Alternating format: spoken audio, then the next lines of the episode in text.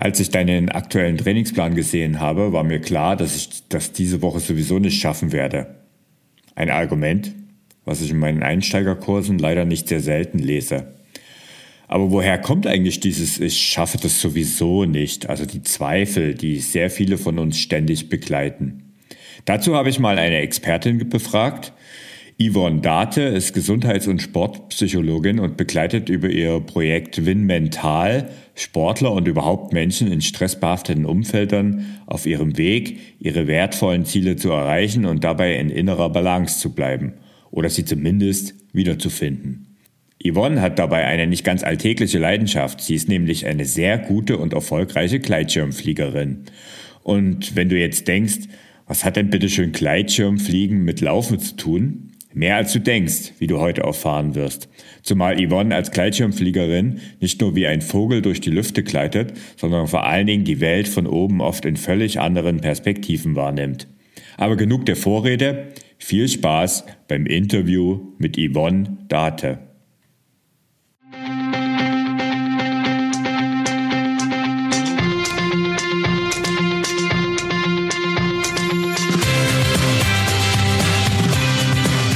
Endlich mehr Sport, der Podcast für Couch Potatoes und Gelegenheitssportler, die mehr Bewegung und Sport in ihr Leben bringen wollen. Ach halt, eine Sache noch. Wenn auch du endlich mit dem Laufen starten und deine Zweifel damit in die Schranken weisen willst, dann schau mal auf www.ausdauerblog.de slash Laufstart vorbei.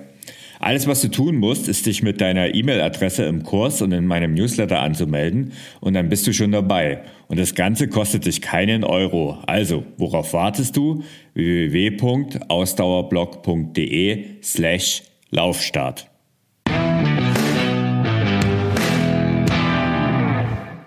Hallo, hier ist wieder Thorsten, dein Online-Lauftrainer und heute habe ich die Gesundheits- und Sportpsychologin Yvonne Date zu Gast. Hallo Yvonne. Schön, dass du Hallo. dabei bist. Hallo, grüß dich, Thorsten. Danke für die Einladung. Ja, super. Ähm, Yvonne, dein Motto ist mit Lebensfreude Grenzen überfliegen. Das passt ja wunderbar zu unserem heutigen Thema Zweifel. Ja. Wann hattest du eigentlich bei dir das letzte Mal bewusst Zweifel wahrgenommen? Ach, immer mal wieder. also eigentlich, eigentlich immer wieder, wenn ich irgendwie mir große Projekte vornehme, dann ist es so, dass ich erst total motiviert da rein starte und ähm, umso näher es dann kommt, das Projekt, also zum Beispiel ein Lauf, den ich mir vornehme oder ein Wettbewerb, wo ich mich angemeldet habe, ähm, umso näher das rückt, umso mehr kommen dann auch immer mal wieder Zweifel auf, ob ich der Situation gewachsen bin, ob ich das wirklich schaffen kann, ähm, ob ich mir da nicht zu viel aufgebürdet habe, lauter solche Sachen. Ich glaube, das Okay. kennt auch jeder. Mhm. Das kennt tatsächlich jeder, aber es ist auch schön zu hören, dass das dann die Expertin, die es ja eigentlich besser wissen müsste, auch hat. Ähm, aber da kommen wir ja noch ein bisschen drauf, dass wir da, äh, dass das eigentlich ein, ein Teil von uns ist. Du hast ja eine große Leidenschaft, ähm, die auch einen großen Teil deines Bu äh, Berufes ausmacht, das Gleitschirmfliegen. Und du bist ja auch in dem Sport sehr erfolgreich. Was haben eigentlich Laufen und Gleitschirmfliegen gemeinsam? Auf dem ersten Blick für mich eher wenig, oder? Scheinbar auf den ersten Blick wenig, aber was beide gemeinsam haben, ist eben so die Ausdauer, was gefragt ist. Also beim Laufen geht es ja darum, okay, so den inneren Schweinehund mal zu überwinden, um überhaupt mal loszulaufen und dann aber auch dran zu bleiben und die Strecke, die ich mir ausgedacht habe, auch durchzuhalten. Und beim Gleitschirmfliegen ist es im Prinzip genau das Gleiche. Also es geht erstmal darum zu sagen, okay, ich gehe jetzt an den Start und ich gehe jetzt fliegen. Und dann ist also meine Leidenschaft eben auch das Gleitschirmstreckenfliegen, also sprich auch weitere Strecken zu fliegen. Mhm. Und dann ähm, ist natürlich während des Fluges, also es ist ja nicht immer nur gemütlich da im Gurtzeug sitzen und fliegen und die Landschaft genießen, sondern das kann dann auch mal anstrengend werden oder es gibt dann auch mal kleinere und größere Turbulenzen in der Luft und die dann eben auch durchzustehen und dann eben auch wieder so die, die Zweifel oder die Gedanken im Kopf zu haben, so nach dem Motto oder den inneren Schweinehund, der dann sagt, ach komm, da unten jetzt ein Eis essen, wäre doch auch ganz nett. und dann aber sich wieder zu seinem Ziel ähm, zu fokussieren und zu sagen, nein, ich möchte heute diese weite Strecke fliegen und da brauche ich noch ein bisschen und deswegen fliege ich jetzt weiter. Also da geht es dann eben auch um Durchhalten und äh, dranbleiben an dem, was ich wirklich erreichen möchte. Ja, und das sieht man ja wunderbar, dass es ja wirklich Analogien gibt. Ähm, jetzt habe ich dich ja nicht nur eingeladen, äh, weil, weil ich selbst Gleitschirmfliegen so faszinierend finde und es eigentlich unbedingt endlich mal ausprobieren will, sondern weil du als Psychologin und Mentaltrainerin auch eine echte Expertin im Thema bist. Warum zweifeln wir Menschen eigentlich so viel? Ja, das hat ganz unterschiedliche Ursachen und ist wahrscheinlich bei jedem auch irgendwo ein bisschen anders.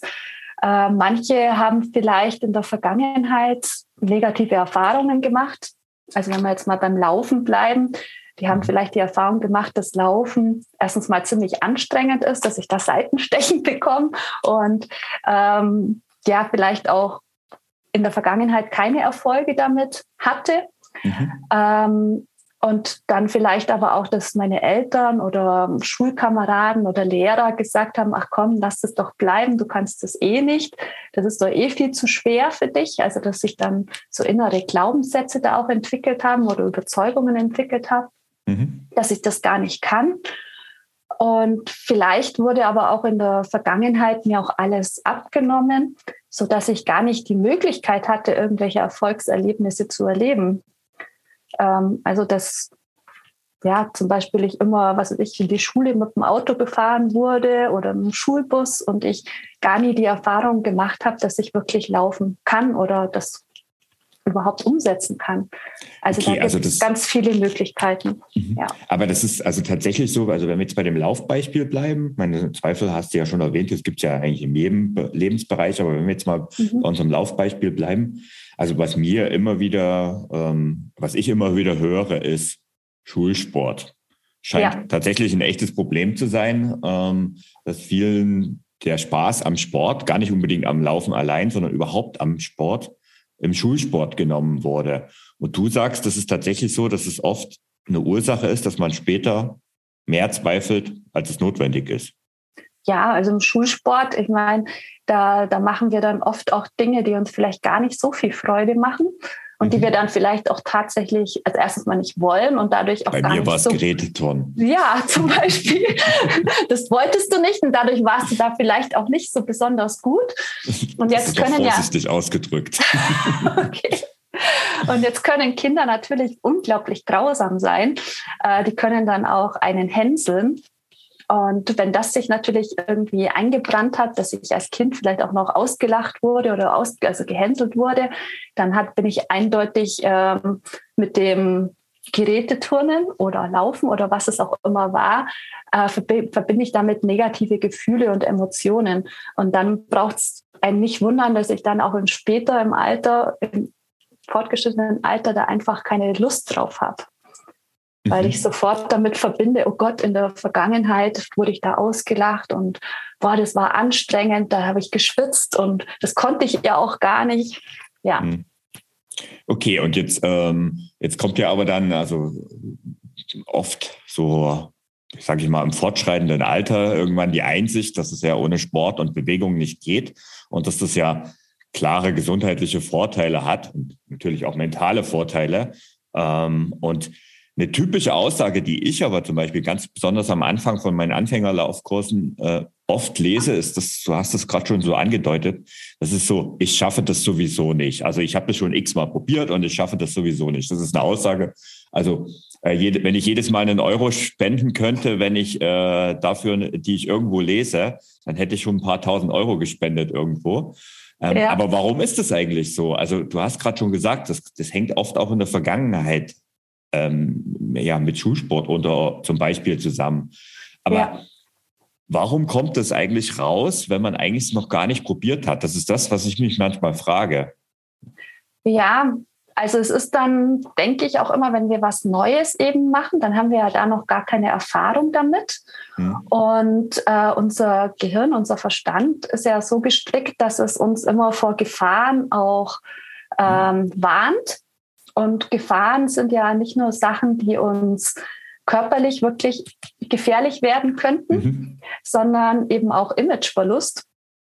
Und mhm. wenn ich dann halt so der Gedanke aufkommt, ich schaffe das nicht, dann ist das ja auch ein Schutz davor, dass ich mich irgendwie nicht irgendwie blamieren. Also dass ich, ähm, also wir wollen ja alle gut dastehen. Das zeigt mhm. ja auch immer die Social Media Beiträge. Man mhm. präsentiert sich ja immer im besten Licht und mhm. wir wollen uns ja gut präsentieren.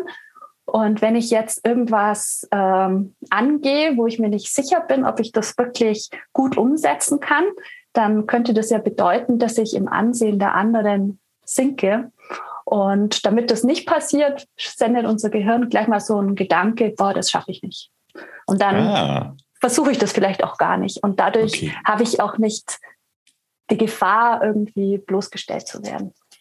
Okay, ja, das ist nämlich, das, das ist sehr spannend, was du, das, was du da sagst, weil da kommen wir gleich zum nächsten äh, Glaubenssatz, den ich da immer wieder höre in dem Zusammenhang oder na, eher ähm, eine Sache, die halt oft so diese, bei diesen ersten Laufversuchen, also gehen wir mal davon aus, man ist 20 Jahre nicht gelaufen, 30 Jahre nicht gelaufen, vielleicht auch noch nie. Mhm. Ähm, und dann heißt, ich kann nicht vor das Haus treten, weil es könnten ja die Nachbarn sehen. Oder ich muss ein Stück in den Wald gehen, bevor es überhaupt los es geht, damit mich keiner sieht. Das ist ja. genau das, was du sagst, oder? Ja, genau. Also da höre ich jetzt genau dieses, ähm, oh Gott, ich schaue vielleicht albern aus, wenn ich laufe. Was, was sollen die Nachbarn denken? Äh, dass ich dann wirklich irgendwie blöd in der Öffentlichkeit dastehe. Genau. Okay. Und wenn man das jetzt mal so vor größeren Herausforderungen sieht, also wie jetzt zum Beispiel, ich sitze noch auf der Couch und will überhaupt mit Laufen starten, dann haben wir ja da eher den großen Zusammenhang. Wenn wir das aber mal auf den Trainingsalltag oder auf den Laufalltag runterbrechen, ähm, ich habe da ein schönes Beispiel. Erst diese Woche hat mir zum Beispiel eine Teilnehmerin geschrieben, dass sie meinen Anfängertrainingsplan nicht mehr folgen kann, weil sie einfach viel mehr Pausen braucht als in dem äh, Plan vorgesehen. Also es gibt ja immer dort Lauf- und Gehintervalle. Mhm. Und ähm, sie hat gesagt, diese Gehintervalle sind viel zu kurz für sie. Und dann ja. habe ich sie gefragt, ob ihr Problem eigentlich der hohe Puls ist oder die schweren Beine. Und das hat sie beides vehement verneint. Hat gesagt, nee, das ist überhaupt nicht das Problem. Und trotzdem hat sie die Laufintervalle nicht richtig geschafft und musste vor allen Dingen eben auch die Gehintervalle verlängern. Ihr Körper hat ihr aber offensichtlich diese Grenzen gar nicht gezeigt. Mhm. Da war es dann wohl doch eher der Kopf, der da im Weg stand. Und ich als Lauftrainer bin da an den Stellen, ehrlich gesagt, immer ein bisschen ratlos, was sagst du als Expertin? Was kann man da raten in solchen Fällen? Ja, also im Endeffekt ähm, ist halt die Frage, also da kommt dann der Kopf, der, der erzählt einem dann, boah, das schaffe ich nicht, das kann ich nicht. Und körperlich ist ja scheinbar alles in Ordnung. Also die Beine sind gut, der Atem ist gut, ich kriege auch noch Luft. Also körperlich betrachtet gibt es da jetzt überhaupt keine Zweifel. Und da sage ich jetzt einfach mal, so was sind denn diese Zweifel überhaupt? Was, was entsteht da? Im Endeffekt sind es ja nur Worte oder Bilder, die in unserem Kopf auftauchen. Vielleicht auch so ein Bild, das jetzt mal ganz übertrieben gesprochen, wie ich jetzt im Wald zusammenbreche und verdurste oder so. Jetzt mal wirklich übertrieben gesprochen. Mhm. Aber vielleicht taucht ja so ein, so ein Bild in der Art irgendwo auf. Und ähm, ja, da ist eben unser Gehirn, das ist so wie ein übermäßig fürsorglicher Freund, der uns eben vor sowas bewahren möchte. Und deswegen ist er da sehr kreativ. Also ich sage auch immer so, mein Gehirn, das hätte wirklich einen Oscar verdient, weil das produziert ständig irgendwelche Horrorszenarien oder schlimmen Gedanken, die aber in Wirklichkeit gar nicht eintreten, sondern das sind einfach nur Geschichten, die mir mein Kopf erzählt, die mir mein Verstand erzählt. Und die Frage ist, was machen wir jetzt damit? Also es gibt ja durchaus Gedanken, die auch hilfreich sein können, also durchaus auch negative Gedanken, die hilfreich sein können. Mhm. Wenn mir so ein negativer Gedanke zum Beispiel sagt, ähm, komm, du Faulpelz, jetzt heb mal deinen Hintern hoch und geh raus. Vielleicht auch ein bisschen anderer Ausdruck noch. Dann. Ähm, Boah, hast du das jetzt podcast-kompatibel gemacht? ja, ich habe mir gedacht, was mir jetzt im, im, ersten Moment eingefallen ist, kann ich hier nicht sagen. Grundsätzlich kannst du hier alles sagen, aber passt genau, schon. genau. Aber wenn, das ist ja grundsätzlich mal ein negativer Gedanke in Anführungsstrichen, mhm. aber wenn der dazu führt, dass ich meinen Hintern hochlupfe und rausgehe mhm. zum Laufen, dann ist es ja ein hilfreicher Gedanke. Und dann darf ich diesem Gedanken natürlich auch folgen. Wenn ich aber jetzt eben den Gedanken habe beim Laufen, boah, ich kann das nicht, ich will das nicht, ich habe jetzt keinen Bock mehr drauf, obwohl der Körper sagt, nee, es ist alles okay, dann ist es ja ein weniger hilfreicher Gedanke. Der bringt mich nicht dahin, wo ich hin möchte.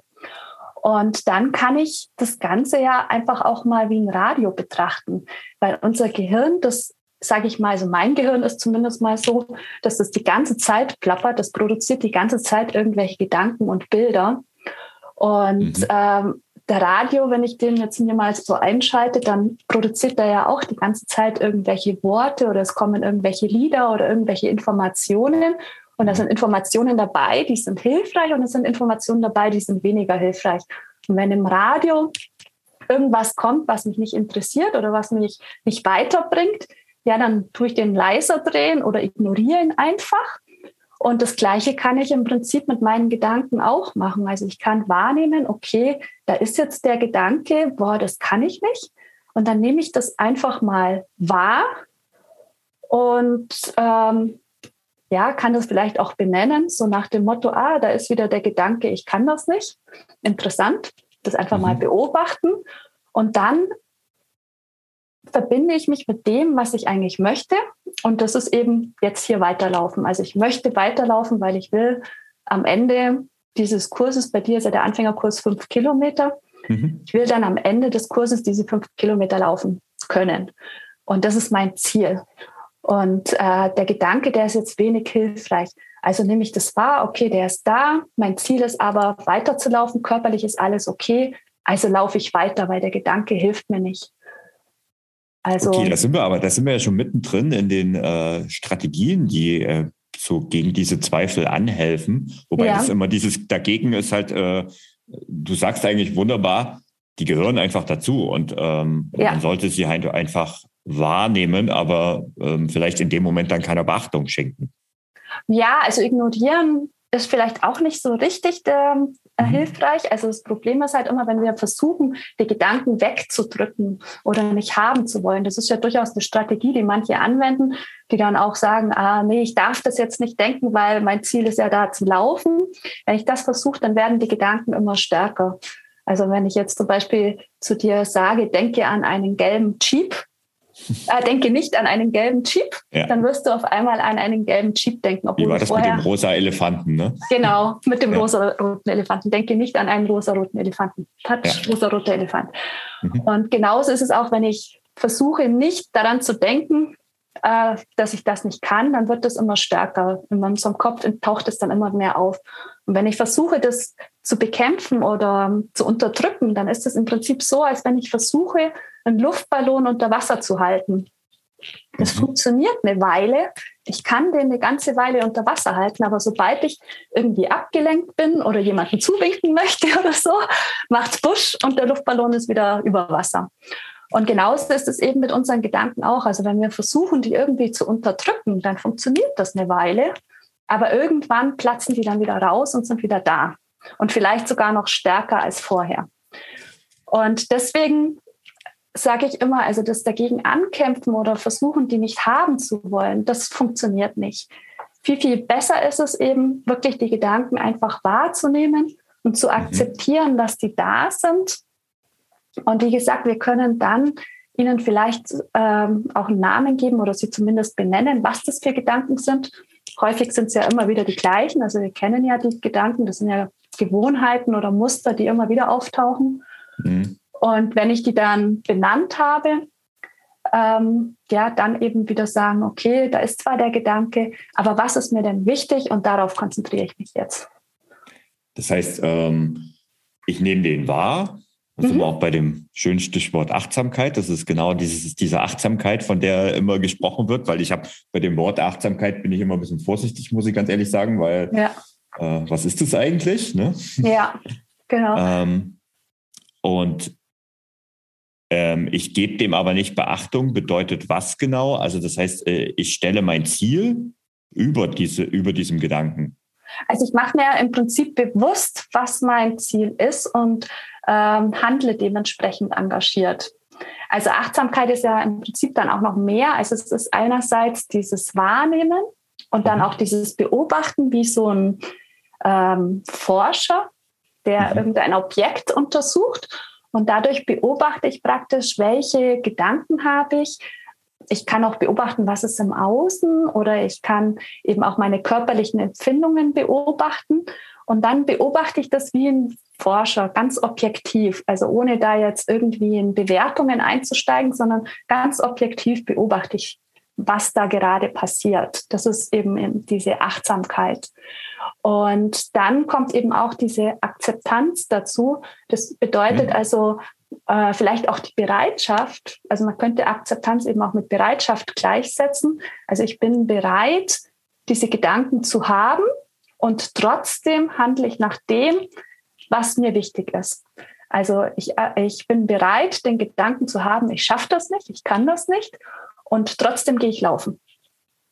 Ah, okay. Das heißt, ja. ähm, ich nehme ihn einfach mit auf meinem Lauf. Genau, Gedanken. genau. Ich packe ihn in die Hosentasche und äh, laufe trotzdem weiter. Okay. Und mhm. das reicht dann schon, um dauerhaft dran zu bleiben? Jein. also, wow, wäre wär schon cool. ja, also es ist zumindest mal ein, ein Schritt dahin.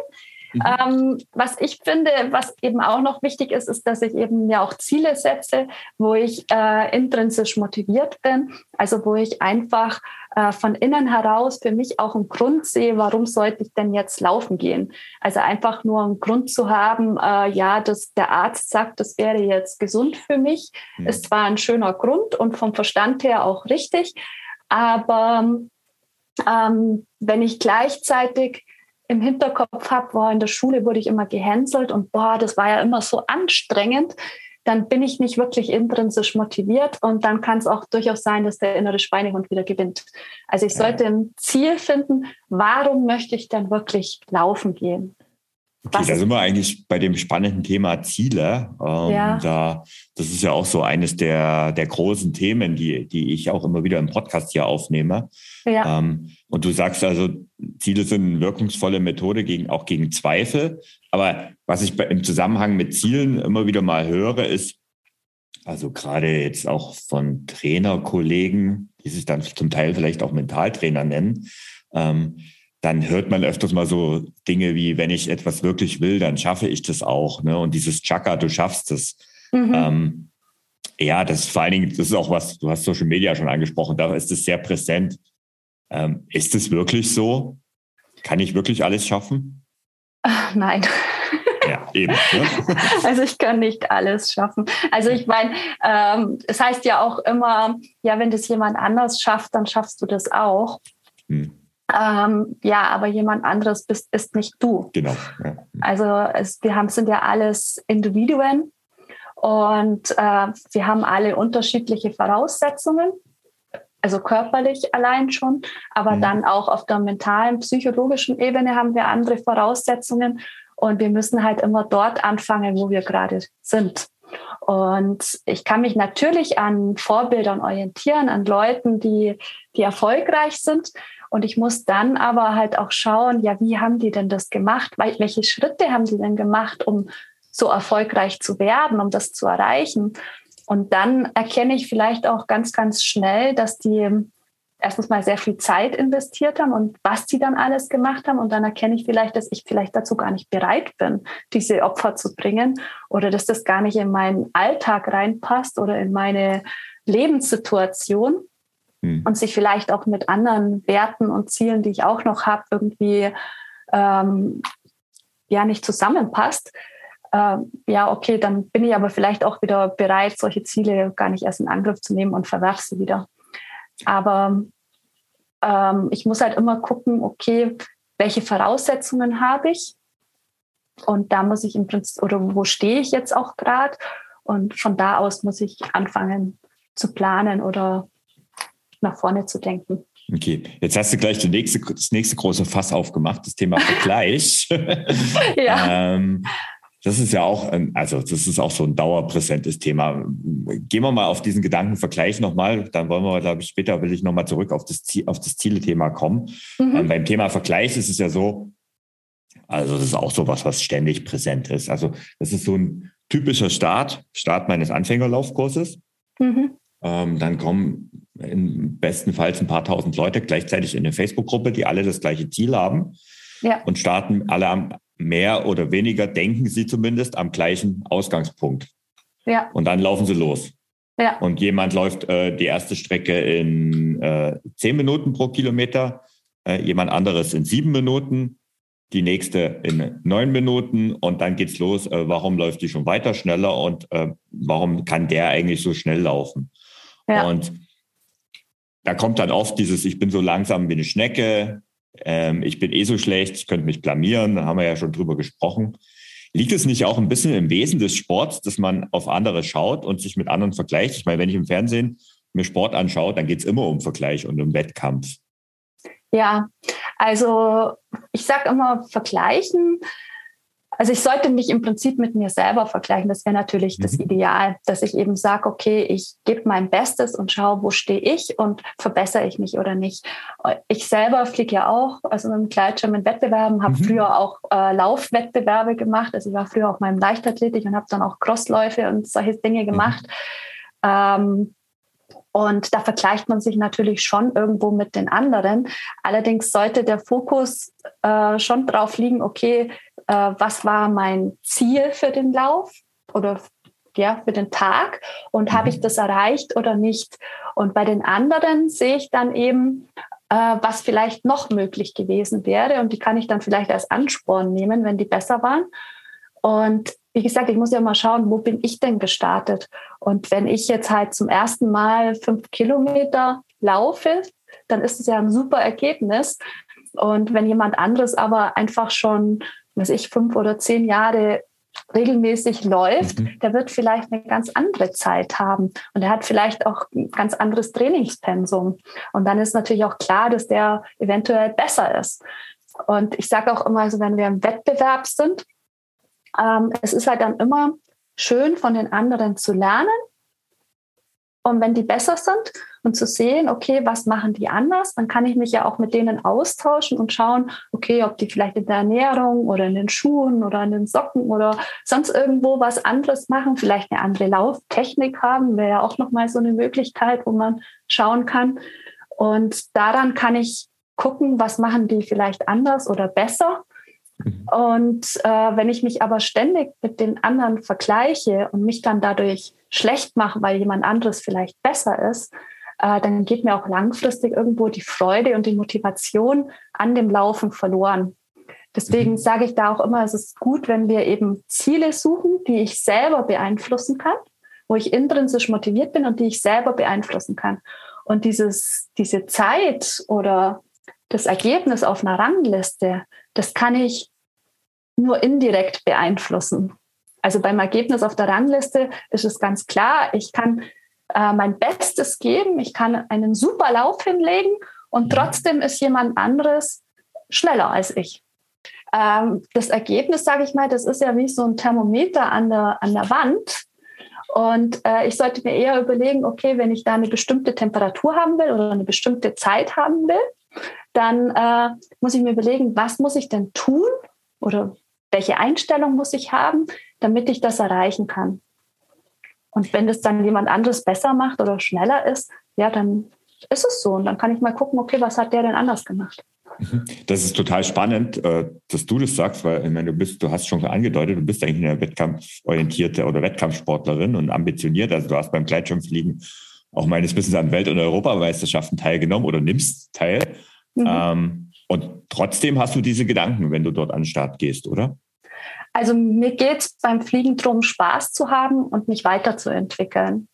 Mhm. Und ähm, es gibt halt immer zwei Arten von Typen. Also es gibt die einen Athletentypen, die sehr ergebnisorientiert sind und es gibt andere Athletentypen, die wertorientiert sind.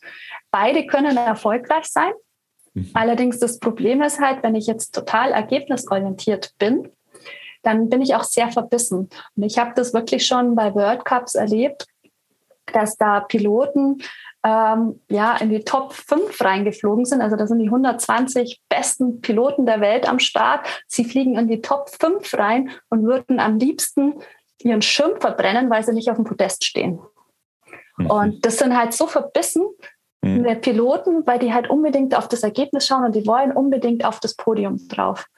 Und äh, was daran halt schade ist, dass langfristig halt dann die Motivation und die Freude an dem Sport verloren geht.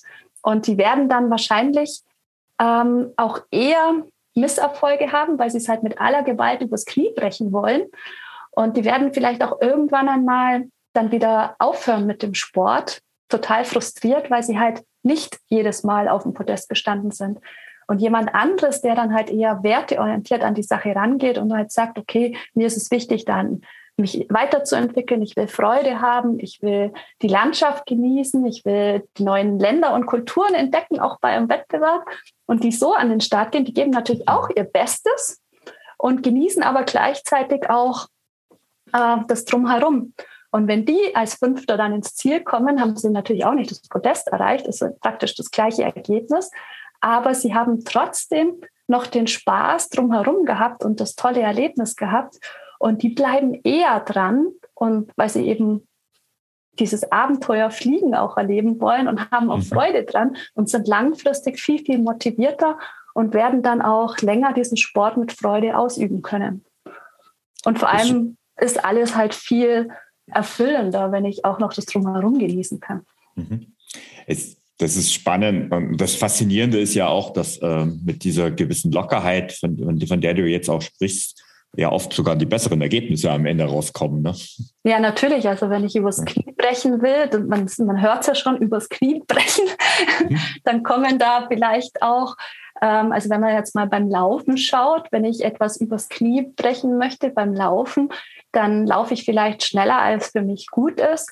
Mhm. Oder ich laufe länger, als für mich gut ist, weil ich nicht auf meinen Körper höre. Und dann habe ich vielleicht äh, mit Sehnen oder mit den Knochen irgendwie Probleme, weil ich halt nicht drauf gehört habe. Mhm. Und beim Fliegen ist es genauso. Also wenn ich dann etwas übers Knie brechen will, dann kann es auch dann gleich bei gefährlich werden, weil ich mhm. dann halt äh, vielleicht Wettersituationen ignoriere, die mhm. bedrohlich sein könnten. Ja, und es ist fast, also es ist total faszinierend. Damit ist eigentlich die Eingangsfrage auch nochmal sehr deutlich geworden, wie viel ähm, Ähnlichkeiten es gibt. Es liegt halt mhm. halt einfach an, an, dem, an dem Wettkampf an sich oder an dem, ähm, ja, am Sport an sich, am Wettbewerb. Und wenn du jetzt mal, also jetzt für alle Hörerinnen und Hörer, ähm, das, was Yvonne jetzt gerade zum Thema Gleitschirmfliegen und Ergebnisse gesagt hat, das kann man eins zu eins auch auf jeden von uns als Hobbyläufer anwenden. Ähm, Jetzt werteorientiert, ergebnisorientiert. Das will ich nochmal beim Thema Ziele noch ein bisschen ähm, genauer. Ne? Also du hast, du hast gesagt, langfristig, also ich übersetze es jetzt mal mit so einem äh, mhm. berühmten Satz, wenn, wenn, wenn der Weg des Zieles ist, bist, bleibst du einfach länger dran. Ja. Ist das so? Ja. Also wenn ich, wenn ich einfach auch sage, äh, also beim Laufen, ich meine, es ist ja wunderschön, wenn ich da, wenn ich eine schöne Laufstrecke habe, wo vielleicht durch Wälder geht oder über Hügel und in die Natur raus. Ich meine, da kann ich ja so viel wahrnehmen. Ich kann äh, den Duft wahrnehmen, ich kann die Landschaft genießen, ich kann frei atmen. Vielleicht sehe ich ein paar Vögel, die da rumfliegen oder vielleicht auch ein mhm. Reh im Wald oder so. Ich meine, das sind ja lauter Dinge, die ich wahrnehmen kann und das ist ja jedes Mal ein Abenteuer. Und wenn ich mich darauf einlasse und sage, boah, ich genieße es jetzt, da laufen zu gehen und einfach wahrzunehmen, was da draußen ist, dann, äh, dann gehe ich da mit Freude ran. Wenn ich aber einfach immer nur auf die Uhr schaue und sage, genau. okay, ich muss das jetzt eine Minute schneller schaffen als beim letzten Mal, ähm, ja, dann geht mir diese ganze Fülle, was ich ja wahrnehmen kann, verloren. Und äh, beschränkt sich eigentlich nur auf die Zeit. Und das ist dann langfristig nicht mehr ganz so motivierend. Okay, das ist total spannend, weil ähm, da sind wir nämlich bei dem Thema, was du vor uns eigentlich auch selbst äh, angesprochen hast. Also man sollte sich maximal, sind wir wieder beim Vergleichsthema, mit sich selbst vergleichen. Mhm. Ich bin da ehrlich gesagt äh, mittlerweile sehr skeptisch, weil das funktioniert nämlich nur aus meiner Erfahrung eine gewisse Zeit. Mhm. Ähm, weil irgendwann erreicht man ein Plateau das ist als Anfänger natürlich weit, weit weg. Ähm, aber ich habe das selbst die Erfahrung gemacht. Also ich habe irgendwann ähm, sportlich einfach ein Plateau erreicht, wo ich sage, das kann ich als ähm, Freizeit- und Hobbyläufer oder Sportler, also bei mir war es auch eher der Triathlon und mhm. Laufen mhm. gehört ja aber dazu, irgendwo dieses Plateau, wenn ich das durchbrechen will, dann muss ich halt extrem viel investieren. Mhm. Ähm, es heißt nicht, dass ich nicht besser werden kann, aber es ist einfach der Bereich, also der Preis dafür war mir zu hoch persönlich. Ja. Und deswegen bin ich zum Beispiel kein Freund von dem, sich ständig, also mit sich selbst zu vergleichen und auch jeden Tag schneller laufen zu wollen. Und dieses, es gibt ja von Garmin dieses Motto Beat Yesterday. Ja. Ähm, was so viele auch auf Social Media immer verwenden. Und ich, also das würde man nie bei mir lesen irgendwo, weil ich finde, auf, auf Dauer das einfach nichts bringt. Ja, also bin ich bei dir. Mhm. Das gibt es natürlich, äh, dieses, dieses Plateau, dieses Leistungsplateau, wie du es nennst. Und äh, deswegen sage ich auch bei den Zielsetzungen, also man sollte sich ja gar nicht unbedingt äh, dieses Zeitziel setzen oder, mhm. oder sonstiges, weil, wie gesagt, das ist ja das Thermometer an der Wand, sondern ich sollte eher schauen, okay, ähm, warum mache ich das? Also ich, ich, mhm. ich laufe, weil, weil es die Landschaft genießen, ich will leicht atmen können. Und da kann man sich dann einfach so ein Mottoziel vielleicht auch setzen, so nach dem mhm. Motto, ich gebe mein Bestes, ist so ein ganz einfaches Mottoziel. Also das kann man durchaus noch anders gestalten, aber jetzt sagen, okay, ich gebe mein Bestes. Und das Beste ist halt an einem Tag, wo ich vielleicht davor acht Stunden oder zehn Stunden gearbeitet habe und ziemlich stressig war, ein, ein anderes Leistungsniveau als an einem Tag, wo ich davor gut ausgeschlafen bin, sehr entspannt war und eben wenig Stress hatte. Mhm. Da ist das Leistungsniveau vielleicht etwas höher. Aber habe ich bei beiden habe ich mein Bestes gegeben. Und an einem Tag ist es halt ähm, ja, brauche ich halt Zeit X und am anderen Tag bin ich halt ein paar Minuten schneller oder langsamer. Aber mhm. jedes Mal habe ich mein Bestes gegeben. Punkt. Und Super. damit darf ähm, ich zufrieden sein. Ja. Jetzt, wenn wir das mal auf die Praxis runterbrechen, ähm, was hältst du da eigentlich davon, sowas in einem Lauftagebuch festzuhalten? Also ich finde äh, Tagebücher super.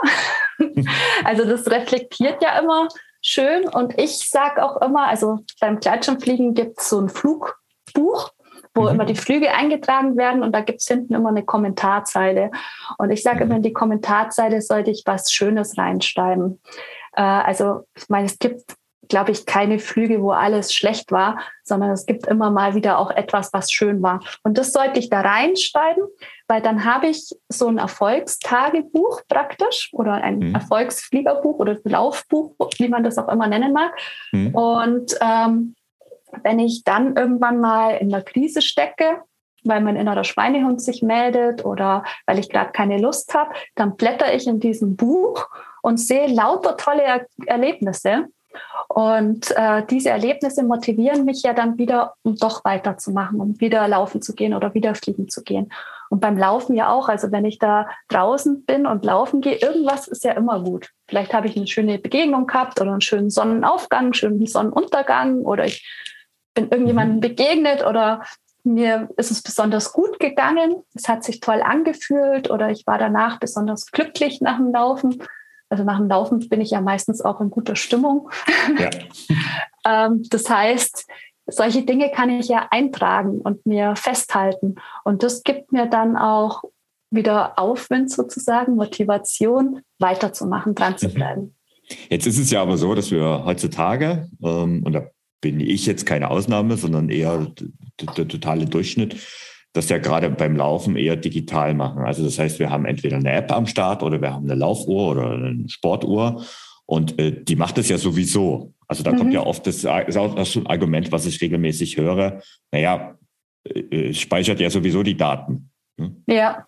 Und dann belast, belastet man es dabei. Also das steht halt irgendwo hin und klar, vielleicht schaut man die sich später mal an. Und was ich auch immer wieder äh, sehe, was manche machen, was schon echt auch cool ist, wenn Sie nach einem Jahr, also Sie haben irgendwie Laufen angefangen, haben ein Jahr durchgehalten und schauen dann mal Ihre Daten vom ersten Lauf an, ein Jahr später. Mhm. Kann wirklich motivieren, aber am Ende sind es Daten. Ja. Reicht es? Reichen diese Daten? Ja, also wie gesagt, ich würde da noch Kommentare dazu fügen, ja. so nach dem Motto, was halt besonders schön war, weil diese Daten, äh, das ist ja immer eine Momentaufnahme und du hast ja jetzt auch schon gesagt, so mit diesem Plateau, was, was ich dann erreiche. Mhm. Und dann kann es ja auch mal sein, dass, ähm, dass ich dann vielleicht sogar auf zahlenmäßig vielleicht sogar schlechter werde. Mhm. Ähm, das gibt es ja auch. Und, ähm, ja. und dann verliere ich vielleicht auch relativ schnell die Motivation. Aber wenn ich dann vielleicht auch dann, wenn ich schlechter werde, feststelle, boah, aber das war äh, so toll, da an dem Bach entlang zu laufen. Mhm. Äh, und dann habe ich das, was weiß ich, eine schöne Eule gesehen oder ein Hund oder was weiß ich, äh, irgendwas Tolles noch erlebt. Dann gibt es durchaus viel, viel mehr Motivation, dran zu bleiben und weiterzumachen. Mhm. Also die Zahlen alleine, finde ich, machen nicht so viel Motivation. Nee, also das ist tatsächlich so. Ich meine, natürlich ist das auch Typsache. Also ich bin schon ein Zahlenmensch und trotzdem muss ich dir 100% recht geben. Ähm, ich habe da ein paar kleine Tipps an der Stelle, ähm, mhm. vielleicht auch aus meinem persönlichen Alltag. Also das habe ich auch von Garmin mir abgeschaut. Ähm, jetzt werden sie mal positiv erwähnt. Und zwar fragen die am Ende, das ist jetzt auch keine Erfindung von Garmin, muss man dazu sagen, sie fragen am Ende, also wenn man da so ein Training macht, zwei Dinge ab. Und zwar die erste Sache, wie anstrengend man das Training befunden hat. Das kann man durchaus auf einer Skala von eins bis zehn einfach mal ähm, angeben. Ja. Dann ist es nämlich etwas, was, was auch von den Daten entkoppelt ist. Also ähm, ja, wie habe ich mich, also wie anstrengend fand ich es? Und die mhm. zweite Sache, wie habe ich mich gefühlt? Ja. Das ist nämlich von der Anstrengung entkoppelt. Also mhm. so einfach nur zu sagen, war ich heute stark, war ich heute eher schwach. Und wenn ich jetzt zum Beispiel so ein aktuelles Beispiel von mir nehme, äh, vorgestern war ich Radfahren. Mhm. Und ich hatte mal wieder so einen Tag, wo ich äh, gefühlt hätte Bäume ausreißen können. Also ich weiß nicht warum, aber mir ging es richtig stark und ich habe mich richtig stark gefühlt und habe auch entsprechend plötzlich mittendrin entschieden, heute gebe ich mal Gas. Und äh, war wunderbar, war toll. Und gestern war ich laufen und meine Beine haben sich angefühlt schwer wie Blei. Ähm, mhm. Ähm, ob das jetzt mit dem Radfahren zusammenhängt, ist erstmal egal. Aber ich habe mich wirklich so schwach wie schon lange nicht mehr gefühlt. Und das kann man auch mit einem Smiley zum Beispiel an diesen Trainingsdingen einfach mal kurz symbolisieren. Dann mhm. hat man das auch in Erinnerung. Und ein, und ein zweiter Tipp, den ich habe, ähm, weil ich jetzt äh, normalerweise zwar auch schon ein Mensch der Worte bin, aber ich das oft auch einfach vergesse. Was ich aber meistens mache für Social Media eher, ähm, halt ein Bild während des Trainings. Ähm, und dieses Bild mache ich aber nicht nur für Social Media, sondern das mache ich auch für mich, indem ich das in mein Trainingstagebuch mit hochlade, sodass ja. ich diese, zu dieser Einheit noch ein Bild vor mir habe. Das kann halt, das kann mal so ein klassisches Selfie sein. Es kann aber auch gerade bei, wenn ich jetzt wandern gehe oder so in den Bergen, dann ist es halt auch der Gipfelblick und alles, ne? Oder auch mal einfach die schöne Strecke im Frühling. Ja. Und so sieht man dann auch einfach, wenn man mal durchscrollt, nicht nur die Daten, sondern hat auch Bilder dazu. Ne? Ja, ja, also wunderbar, super. Also beim, beim Fliegen, da, da gibt es eben so, eine, so ein Online-Contest, ist das eigentlich, wo, wo eigentlich alle Piloten ihre Flüge hochladen. Mhm. Und äh, da kann, kann man eben auch Bilder hochladen und auch Kommentare. Mhm. Und äh, wer das macht, der kann, hat dann eben auch so ein Flugtagebuch mit Bildern und Kommentaren und sowas motiviert natürlich. Und vor allem ist es auch schön, wenn man sich daran erinnert und dann ähm, auf einmal sagt, ah, also weiß nicht, wenn man das, wenn man das so in diesen Fotos-Apps die Bilder hochlädt, dann kriegt man ja dann irgendwie so eine Erinnerung vor sieben Jahren mhm. war das mhm. oder das. Und ich schaue mir das eigentlich dann ganz gerne an, weil dann sehe ich, ah, vor sieben Jahren habe ich ja das gemacht. Super, toll. Mhm.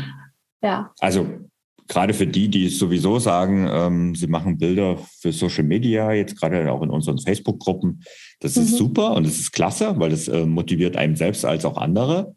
Ja. Ähm, aber sich das dann auch mal in der, also du, sagst es jetzt äh, bei Piloten, aber bei uns Läufern ist es so, ähm, also jetzt die, die klassischen äh, Tracking-Apps haben alle die Funktion, dass man Bilder hinzufügen kann. Also ich selbst, ja. selber nutze hauptsächlich Strava dafür, ja. ähm, wo halt alles zusammenkommt.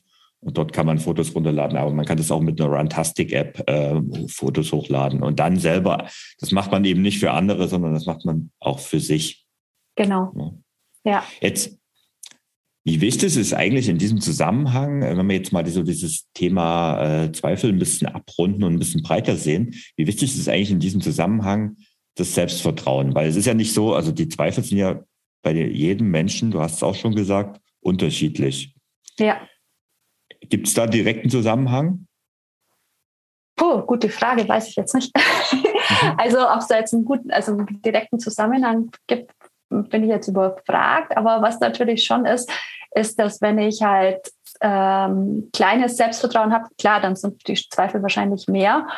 Ähm, und mit Selbstvertrauen habe ich ja dann auch diese Selbstwirksamkeitserwartung, also ob ich das dann auch wirklich erreichen kann. Und das kann ich, umso höher das ist, umso eher werde ich natürlich auch darauf vertrauen, dass ich das erreichen kann tatsächlich. Mhm. Und da hilft es natürlich einfach, kleine Schritte zu machen und die erfolgreich abzuschließen, damit dann mein Selbstvertrauen steigt, ich mir mehr zutraue, dann wieder ein Erfolgserlebnis habe und so mhm. steigert langsam das, äh, das Selbstvertrauen an und auch die Volkserlebnisse und dann entsteht eben so eine Erfolgsaufwärtsspirale sozusagen. Mhm. Genau. Das ist, das ist tatsächlich was, was viele erleben, was ja dann auch äh, in den Alltag rüberschwappt. Also im Sport haben ja. es ja viele, also gerade jetzt die Laufanfängerinnen und Laufanfänger, die jetzt ziemlich schnell in der Regel Erfolge haben. Mhm. Ähm, also im Vergleich zu jemand wie äh, mir selbst zum Beispiel, die, der schon viele Jahre Sport macht.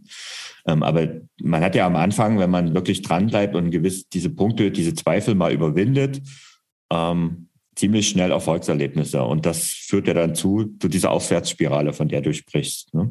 Ja, genau. Und das Faszinierende ist, und das ist auch eine persönliche Erfahrung, das schwappt ja vom Sport massiv in den Alltag über. Ja, natürlich. Also es ist, das erlebe ich auch immer wieder, auch bei meinen Klienten, dass äh, die Themen, die sie, also für die sie zu mir kommen, ob jetzt beim Fliegen oder in anderen Bereichen, dass äh, wenn wir das dort lösen, dann hat das unweigerlich Auswirkungen auf andere Bereiche. Also wenn einer ungeduldig beim Fliegen oder beim Laufen ist und wenn wir dieses Thema dann auflösen können oder eine Lösung mhm. dafür finden können, dann äh, wird die Person auch geduldiger im Alltag sein oder im beruflichen Bereich sein. Mhm. Also das, äh, also wir sind ja auch nicht abgetrennt vom Rest unseres genau. Lebens. Mhm. Also wenn ich laufen gehe, dann hat das, also geht gar nicht anders, dass es auch Einflüsse auf mein restliches Leben hat, auf meine anderen Lebensbereiche. Mhm. Und in der Regel positiver. Und es ist eben nicht ja. nur die Gesundheit, die da im Vordergrund steht. Weil das ist ja das, was wir, das Gesundheitsargument ist, ist gut und wichtig und richtig, aber es ist halt das, was jeder kennt und das ist halt auch so ein bisschen eine Binsenweisheit. Aber ich finde ja fast das andere, eben zum Beispiel Selbstvertrauen, ähm, auch Selbstwert, ähm, sind Dinge, die halt im Sport sich entwickeln können und die einen massiven Einfluss auf den Alltag haben. Ja, auf jeden Fall. Also ich sage auch immer, jeder Sport ist ja auch äh, Persönlichkeitsentwicklung. Mhm. Also super. Auf jeden Fall. Zum Schluss würde ich die gerne noch eine kleine Übung entlocken. Also wenn wir nochmal zurück, also äh, auf den Zweifel gehen. Also was können meine Hörerinnen oder Hörer konkret tun, wenn sie wieder mal in einer Situation sind, wo sie wo wirklich im Kopf, der Kopf, der Schweinehund, nee, der Schweinehund ist es gar nicht unbedingt, der Kopf, man selbst laut schreit, ich kann das nicht. Ich kann das nicht, ja.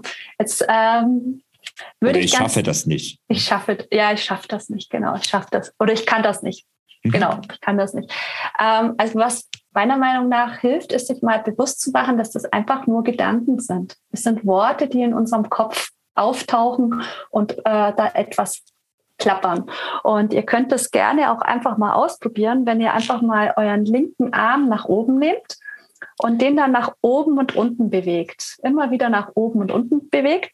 Und jetzt, während ihr den Arm nach oben und unten bewegt, sagt ihr euch, ich kann meinen Arm nicht nach oben und unten bewegen. Ich kann meinen Arm nicht nach oben und unten bewegen. Gleichzeitig bewegt ihr ihn aber weiter und sagt aber immer schön, ich kann meinen Arm nicht nach oben und unten bewegen. Und dann schaut mal nach links, während ihr sagt, ich kann meinen Arm nicht nach oben und unten bewegen. Ja, und ihr tut es. Also obwohl ihr mhm. das sagt, könnt ihr trotzdem anders handeln. Und äh, der Verstand, der sagt uns dann vielleicht, oh, ich kann das nicht, aber ich kann trotzdem anders handeln, was mein Verstand mir sagt. Also mein Verstand, der hat keinen Befehlscharakter, das ist nicht allmächtig, sondern es sind einfach nur Worte, so wie wenn ich etwas sagen würde. Und ob ich aber danach handle oder nicht, das ist meine Entscheidung. Und wenn der Gedanke nicht hilfreich ist und wenn körperlich alles in Ordnung ist, dann darf ich mich, nachdem ich wahrgenommen habe, welcher Gedanke da auftaucht, mich daran erinnern, was denn mein Ziel ist. Und dann kann ich sagen, okay, obwohl ich jetzt diesen Gedanken habe, ich kann das nicht, habe ich auch festgestellt, körperlich ist alles in Ordnung und deswegen laufe ich weiter. Deswegen laufe ich jetzt trotzdem, obwohl der Gedanke da ist.